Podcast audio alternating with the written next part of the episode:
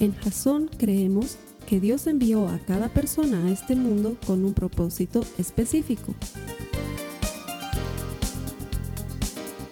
Nuestra misión es ayudarte a que tengas una relación personal con Jesús y a través de ella encuentres ese propósito para tu vida. Queremos ayudarte a alcanzar ese propósito. Es nuestra oración que este podcast te ayude a tener visión, a tener jazón.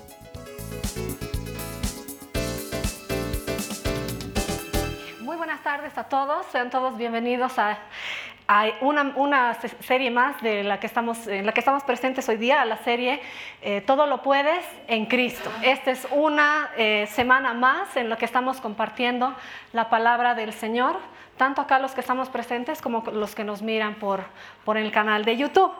Bien, la primera semana hemos aprendido con Carlos Alberto a decir fuerte soy, ¿cierto? Todos hemos aprendido que la palabra de Dios podemos decir fuerte soy. ¿Por qué? Porque tenemos la posibilidad de vernos a través de sus ojos, de ver las cosas a través de sus ojos, de apreciar toda la, perspectiva que nos presenta el panorama de acuerdo a la situación que estamos viviendo. Y eh, con las promesas que tenemos en su palabra, pues podemos asegurar que somos fuertes. Luego, la anterior semana, Esteban nos compartía un mensaje poderoso con el cual reafirmábamos esa primera promesa que Dios hace para nosotros y decíamos somos más que vencedores en Cristo Jesús. Y esta semana vamos a entrar un poco más profundo, ¿amén? Bien, ¿quiénes aquí esta tarde pueden decir, yo tengo una preocupación? He venido a Jason esta tarde con una preocupación. Levante la mano. Bien, bastante. ¿Quiénes pueden decir venido con más de una preocupación? Somos varios todavía, ¿no? Y al contrario, ¿quiénes pueden decir yo no tengo ninguna preocupación? Estoy súper relajado, feliz de la vida. Yeah, bien, bravo. Pero la mayoría somos los que tenemos preocupaciones, ¿verdad? Y esto es normal. O sea, es bastante natural en los seres humanos sentirnos preocupados por las circunstancias diferentes que nos aquejan en la vida, ¿cierto? Pero ¿qué pasa cuando esta preocupación se hace carne en nosotros? Empezamos a quejarnos y nos dejamos a llevar bastante por las circunstancias, ¿no? Entonces ya no solo nos empiezan a preocupar lo que me pasa en el colegio, lo que me pasa en el trabajo, el vecino que me mira feo, el vestido que no me queda, la enfermedad que no tengo, o perdón, la enfermedad que tengo, eh, si, no tuviera enfermedad estaría feliz, ¿no? La enfermedad que tengo, eh, los amigos que no me hacen caso, en fin, son un montón de preocupaciones que los seres humanos siempre tenemos y es natural sentirnos así. Entonces, ¿qué hacemos con eso? Vamos ante el Señor y le decimos, Señor, estoy preocupado tengo problemas en la casa, eh, está viniendo el cobrador a cobrarme, yo no tengo dinero para pagarlo. ¿Y Dios qué nos dice? ¿Qué nos dice Dios? Tranquilo, hijo, tú estás en mis manos, yo tengo todo bajo control, no te preocupes, yo me voy a encargar de ayudarte a solucionar tu situación, ¿cierto? Porque Dios tiene promesas para cada uno de nosotros y en determinados momentos de nuestra vida Él nos habla. Él nos habla, ¿cierto? Entonces, yo me acuerdo cuando, cuando mi hijo era más chiquito, ah, por allá está, cuando mi hijo era más chiquito me decía, mamá, por decirles, ¿no? En el colegio me han pedido eh, pinceles, me han pedido un lienzo, me han pedido acuarelas y tengo que llevar el viernes porque si no me van a poner mala nota y no quiero. Entonces yo le decía, ya, no te preocupes, voy a comprar, voy a comprar. Y él me decía, pero no, mamá, necesito, por favor, cómpramelo porque si no, mis amigos ya tienen, la mamá del fulanito ya ha comprado, vamos. Y yo le decía, tranquilo, yo voy a comprar, no te preocupes, porque yo estaba trabajando, salía tarde, sabía que faltaban unos, una semana hasta el viernes siguiente y sabía el momento perfecto en el que iba a comprar, pero mi hijo se desesperaba y me decía, no, no, por favor, compraremos ahora. Yo voy a comprar, hijito. Ya, pero ¿cómo? ¿Cuándo? ¿Cuándo? ¿No les parece familiar cuando vamos ante Dios a decirle nuestros problemas? Señor, ¿Cuándo vas a solucionar mi problema? ¿Cómo vas a solucionar mi problema? ¿Vas a hacerlo a través de esta persona? ¿Ahora? ¿Mañana? ¿Cuándo? ¿Cuándo? ¿Cuándo? Y en vez de preocuparnos, de, preocuparnos solo por, por las cosas que tenemos, empezamos a cargarnos preocupaciones por cuándo y cómo el Señor va a solucionar nuestro problema y va a atender a nuestra oración. ¿Verdad? Pero eso no solo nos, eso no solo nos pasaba a nosotros, también les pasaba a los discípulos, eso lo podemos encontrar en la Biblia, en la, en la, última, en la última cena, cuando estaban con Jesús, luego de que Él les anuncia que que eh, lo iban a entregar, que tenía que entregarse para que, para que muera en la cruz y que a los tres días iba a resucitar, primero los discípulos empezaron a preocuparse por lo que le iba a pasar a su amigo. ¿A quién le gusta que si tu amigo viene y te dice, oye, me van a entregar y pucha, voy a caer preso y, mal la cosa? Uno se preocupa, ¿no? Entonces es lógico, los discípulos comenzaron a preocuparse. Y después de aquello, nos cuenta la Biblia que empezaron a preocuparse también por quién iba a ser el mejor, quién iba a ser el primero entre ellos, quién iba a estar sentado a la derecha, quién iba a estar sentado a la izquierda, un sinfín de cosas, ¿verdad? Pero Jesús les responde ya después cuando, cuando él eh, cuando pasa todo lo de la crucifixión y resucita y los vuelve a encontrar, entonces eh, vuelve a comer con ellos y en una de esas comidas en las que estaban compartiendo, eh, Jesús les dice lo siguiente, vamos a leer en la Biblia Hechos 1 del 6 al 8. Vamos a leer Hechos 1 del 6 al 8 y dice, así que mientras los apóstoles estaban con Jesús, le preguntaron con insistencia, Señor, ¿ha llegado ya el tiempo de que libres a Israel y restaures nuestro reino? Y él les contestó, solo el Padre tiene la autoridad para fijar esas fechas y tiempos, y a ustedes no les corresponde saberlo pero recibirán poder cuando el Espíritu Santo descienda sobre ustedes y serán mis testigos y le hablarán a la gente acerca de mí en todas partes, en Jerusalén, por toda Judea, en Samaria y hasta los lugares más lejanos de la tierra. ¿Qué podemos encontrar en esta cita? Primero, que los apóstoles le preguntan con insistencia, ya pues Señor, ¿cómo? ¿Cuándo? ¿Cuándo vas a solucionar los problemas? ¿Cómo lo vas a hacer? Segundo, y esto es algo bien importante. Solo el Padre tiene la autoridad para fijar fechas y tiempos. ¿Qué quiere decir esto? Que solo Dios sabe cómo y cuándo va a atender a nuestra necesidad.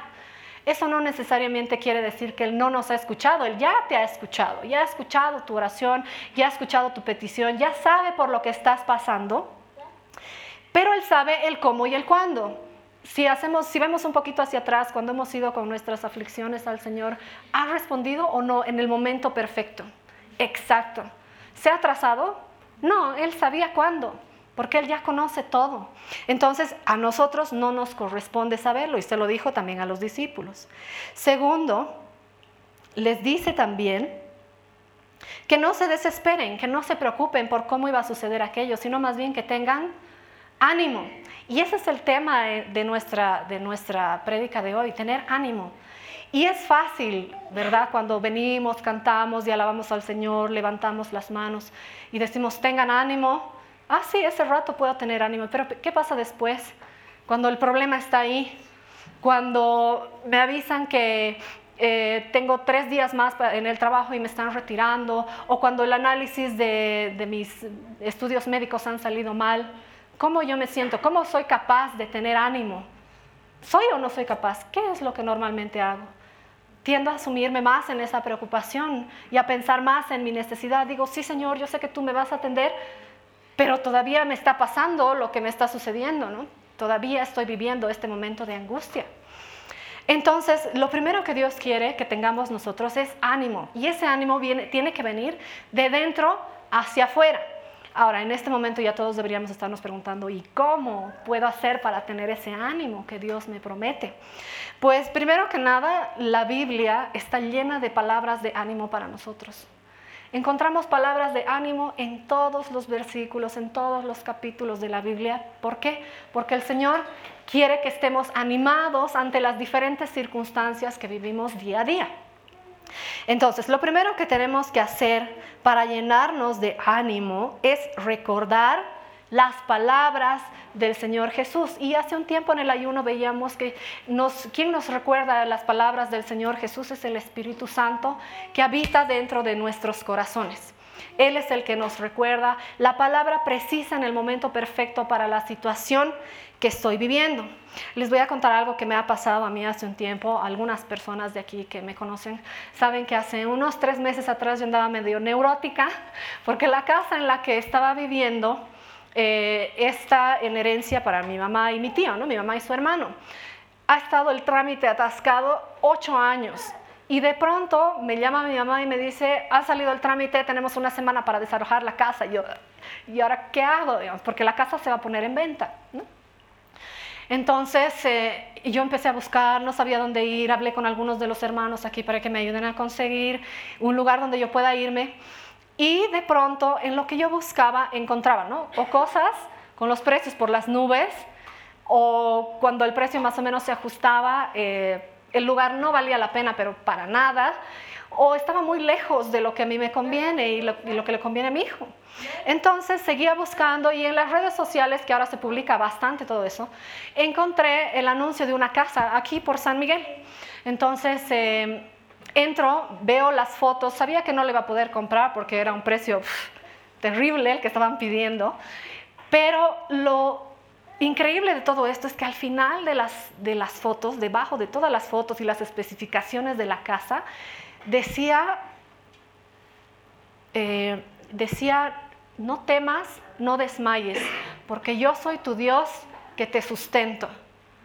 Cuando yo he leído eso me he quedado así, ¿no? porque estaba, estaba, estaba un poco desesperada en realidad por, por, salir de la casa, por encontrar algo. Y para, como para que no dude más allá, entre paréntesis decía palabra de Dios.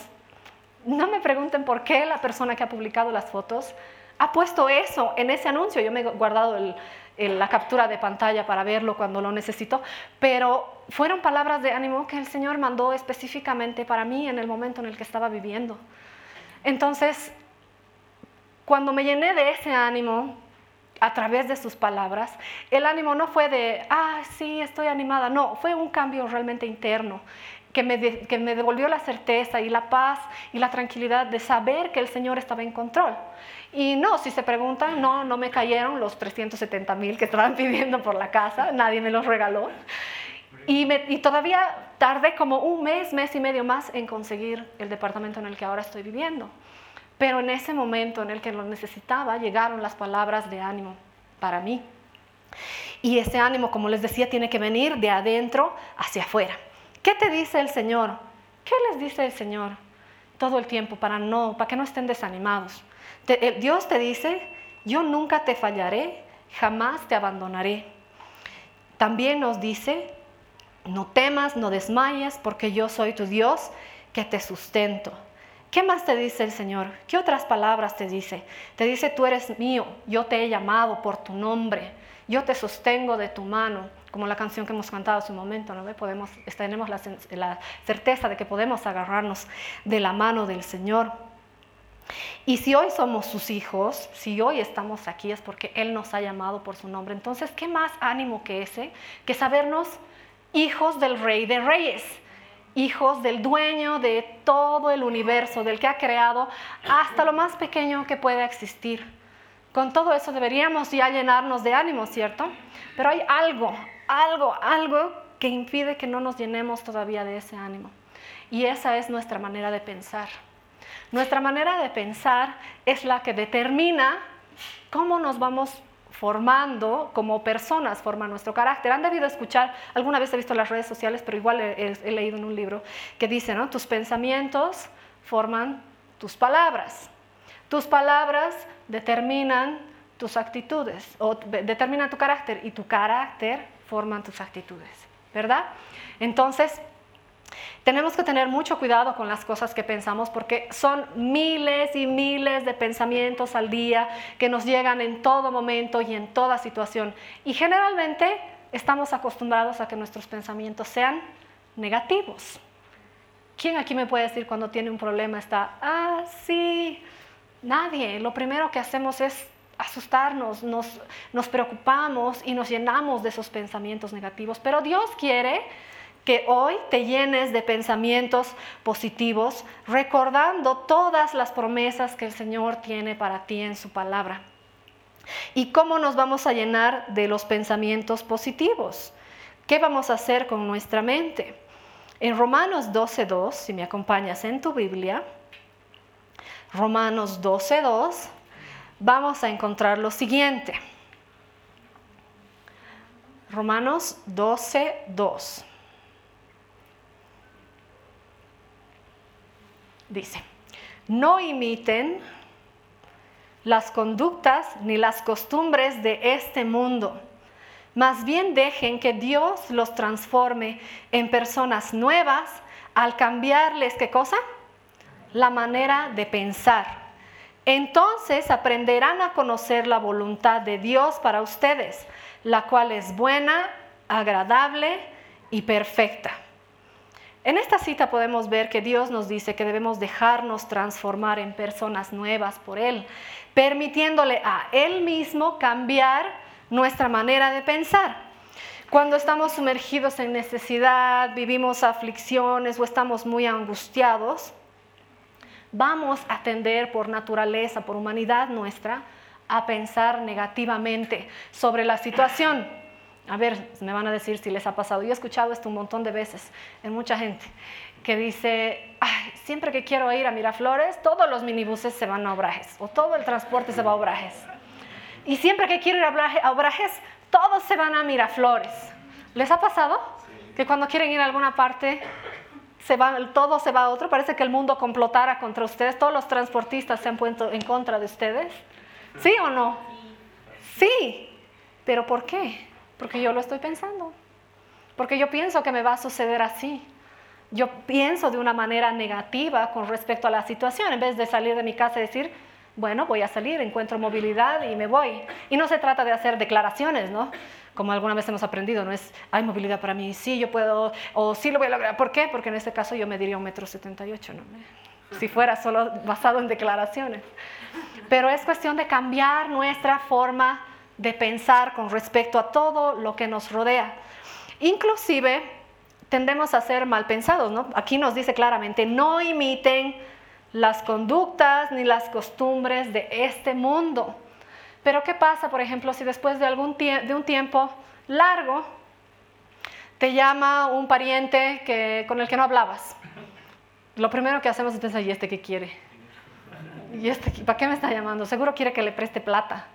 Somos mal pensados, por naturaleza tendemos a, pensar mal. O en la oficina pasa una chica, es mucho más amable contigo y esta que quiere, seguro le gustó. ¿No ve? Tendemos a pensar mal de la gente y no, no debemos ser así. Dios nos dice claramente que no imitemos, que no imitemos las conductas de este mundo, que nos dejemos transformar por Él en nuestra manera de pensar ¿Por qué? Aquí está lo más importante. Porque si dejamos que Dios transforme nuestra manera de pensar, vamos a conocer qué cosa. Esthercita, si me puedes poner otra vez la cita. Vamos a conocer la voluntad de Dios para cada uno de nosotros. Vamos a conocer la voluntad de Dios para cada uno de nosotros. ¿Y cómo es la voluntad de Dios para ti? Buena, agradable y perfecta. Qué lindo, ¿no? Si yo me dejo transformar por el Señor, voy a conocer su voluntad para mí. Ya no va a haber todo ese ruido en mi cabeza que me está diciendo que no puedo, que no sirvo, que no voy a salir de ese problema, que estoy eh, endeudado hasta la cabeza o que la enfermedad está acabando con mi vida. Y eso, eso sucede. Entonces debemos aprender a llenar nuestra mente de los pensamientos del Señor y la mejor forma es en su palabra. Y esto yo les digo porque me pasa muy a menudo, ¿no? De, chica mi mamá me decía, ¿por qué eres tan negativa? ¿Por qué eres tan negativa? Y yo le decía, ah, es que es más fácil, porque si espero lo peor y pasa lo peor, no me voy a sentir tan mal. Y si pasa algo bueno, me voy a alegrar el doble. Pero ¿es verdad o no es verdad? No es verdad, porque si espero que pase algo malo y pasa algo malo, me siento mucho peor de lo que me sentía originalmente. La ansiedad crece y después el, sentimiento de derrota viene pues terriblemente, ¿no? Entonces, para ayudarme, a raíz de ese mensaje que vi en, las redes sociales esa vez, no temas, no desmayes, porque yo soy tu Dios que te sustento, he decidido poner en mi alarma, o sea, varias alarmas en distintas horas del día, con varias promesas del Señor para mi vida. Entonces suena, digamos, por naturaleza yo tiendo a preocuparme y rasgar las vestiduras ante cualquier situación, pero, pero digamos que estoy preocupada por lo que sea, ¿no? Mi cabeza está pensando en, ah, ¿de dónde voy a, tengo que pagar el alquiler este mes? Cualquier cosa, ¿no?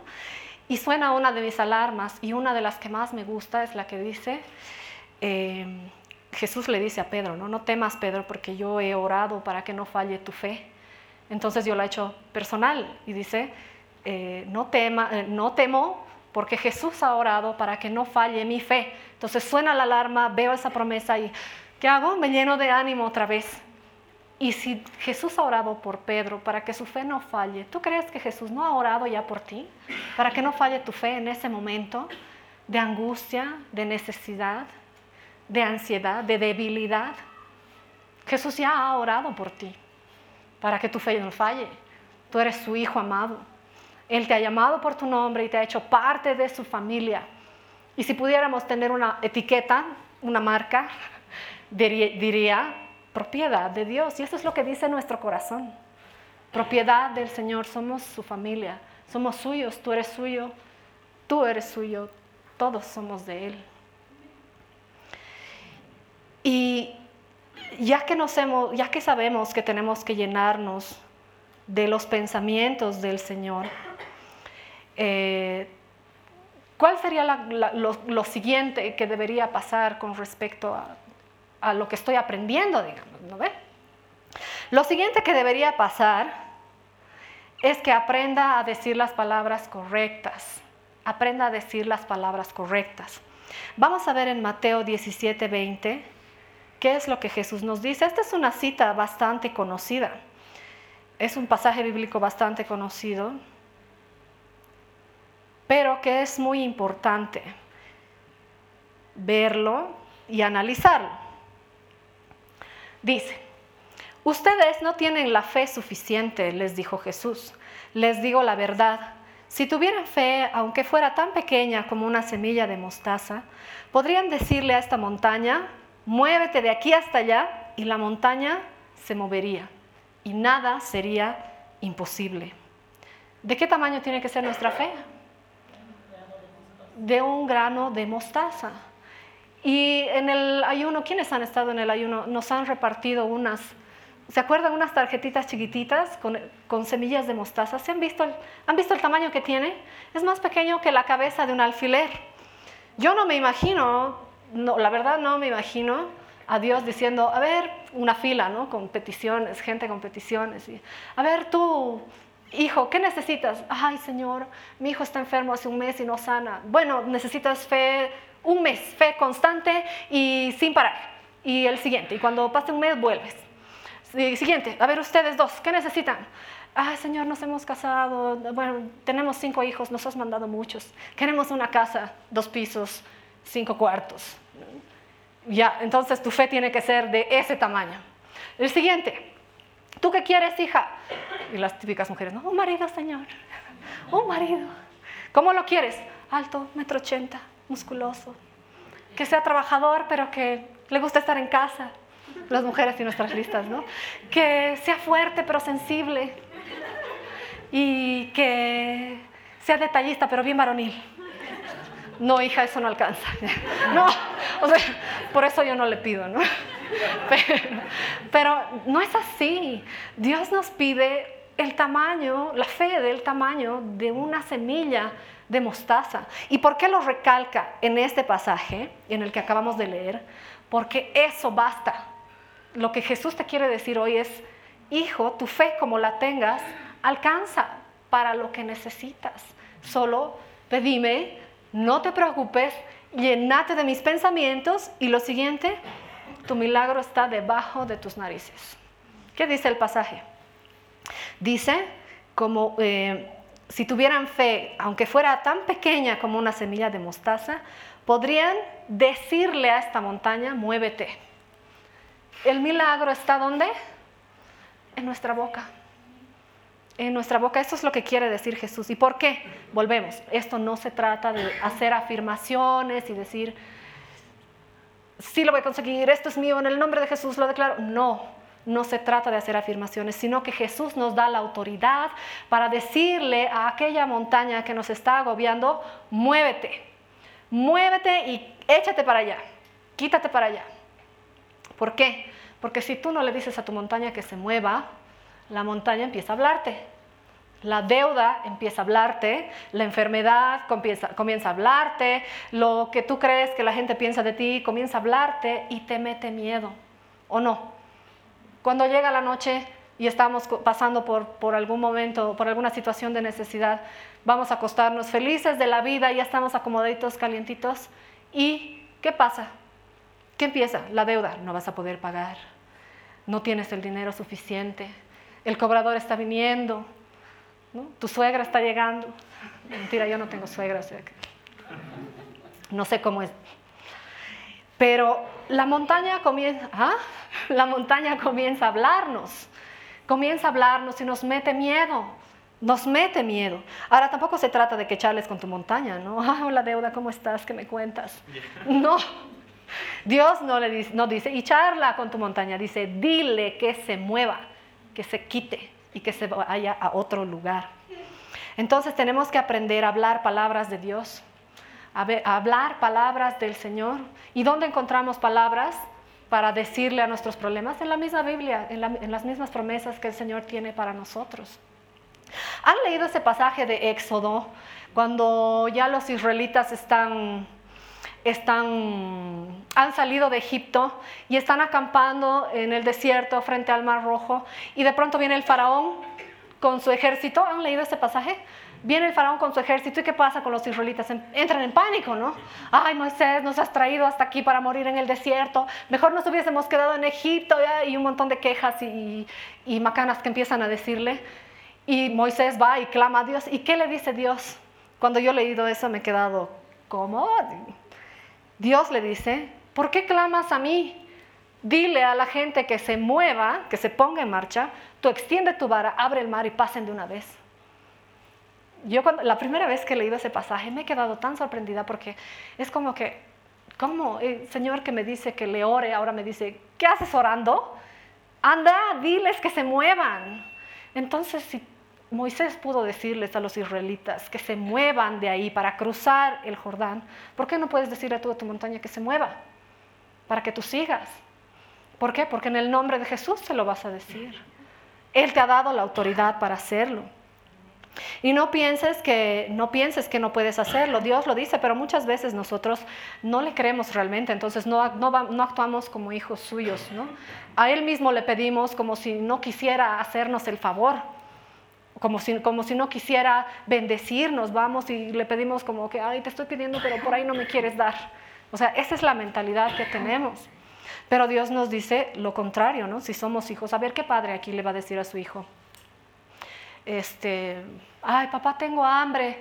Ya, espera un ratito, roga un poco más porque no te veo muy hambriento. Eh, no ha sonado tu estómago todavía, que suene y te doy medio pan. ¿Qué papá le dice eso a su hijo? Bueno, yo le digo al mío, ¿no? Tengo sed, mamá, en la casa hay agua. pero para que no tome gaseosa, ¿no? Pero, pero pasa. Entonces, Dios afortunadamente no es así con nosotros. El Señor no es así. Nosotros vamos y le pedimos y lo único que nos dice es espera. Yo sé cuándo, yo sé cómo. Y ya deja de clamar, ya me has pedido, ya te, ya te he escuchado, anda y ordenale a tu montaña que se mueva, que se mueva de ahí para que tú puedas pasar. Y no te preocupes, hermano, si sientes que tu problema es eh, muy pequeño con respecto al de otros, de otras personas. Yo muchas veces he sentido que iba a pedirle pequeñeces al Señor y cuando había otra gente, hay tanta gente que muere de hambre, hay tanta gente enferma que no puede salir y yo estaba yendo a pedirle un par de zapatos. No, tampoco así, ¿no? Pero no sé, algo más pequeño, algo que yo consideraba insignificante. A Dios le importa tanto la persona que tiene el problema grande, la enfermedad, la deuda astronómica que pueda tener, como la persona que tiene un problema pequeño, que no puede solucionarlo o que se, como algunas personas que se meten en el vaso de agua, se ahogan en el vaso de agua. Pero Dios nos enseña que nos ama a todos por igual. Y si puede ayudar a una persona con un problema grande, también te va a ayudar con tu situación pequeña por la que estés atravesando. No te sientas mal por eso. Dios es Padre de todos y así como cuando al niño pequeño nosotros le ayudamos eh, como papás, porque yo también soy mamá de pequeños, les ayudamos a caminar y hacemos que puedan caminar, porque si se cae no le decimos, ay, qué bruto te has caído. Lo ayudamos para que pueda caminar. ¿Cuánto más Dios no nos va a ayudar a caminar y va a hacer que podamos? Además su palabra dice que Él afirma nuestros pasos, ¿verdad? Entonces podemos confiar en que Dios va a hacer que podamos que va a afirmar nuestros pasos y que vamos a seguir. Por eso la serie se llama Todo lo puedes en Cristo, ¿no? Porque Él es el que hace que podamos. Él es el que nos da las herramientas, Él es el que nos acompaña en todo momento, Él es el que nos cubre con su protección y nos cubre y nos da su favor. Entonces, ¿por qué no me lleno de ánimo? ¿Por qué no llenarme de ánimo?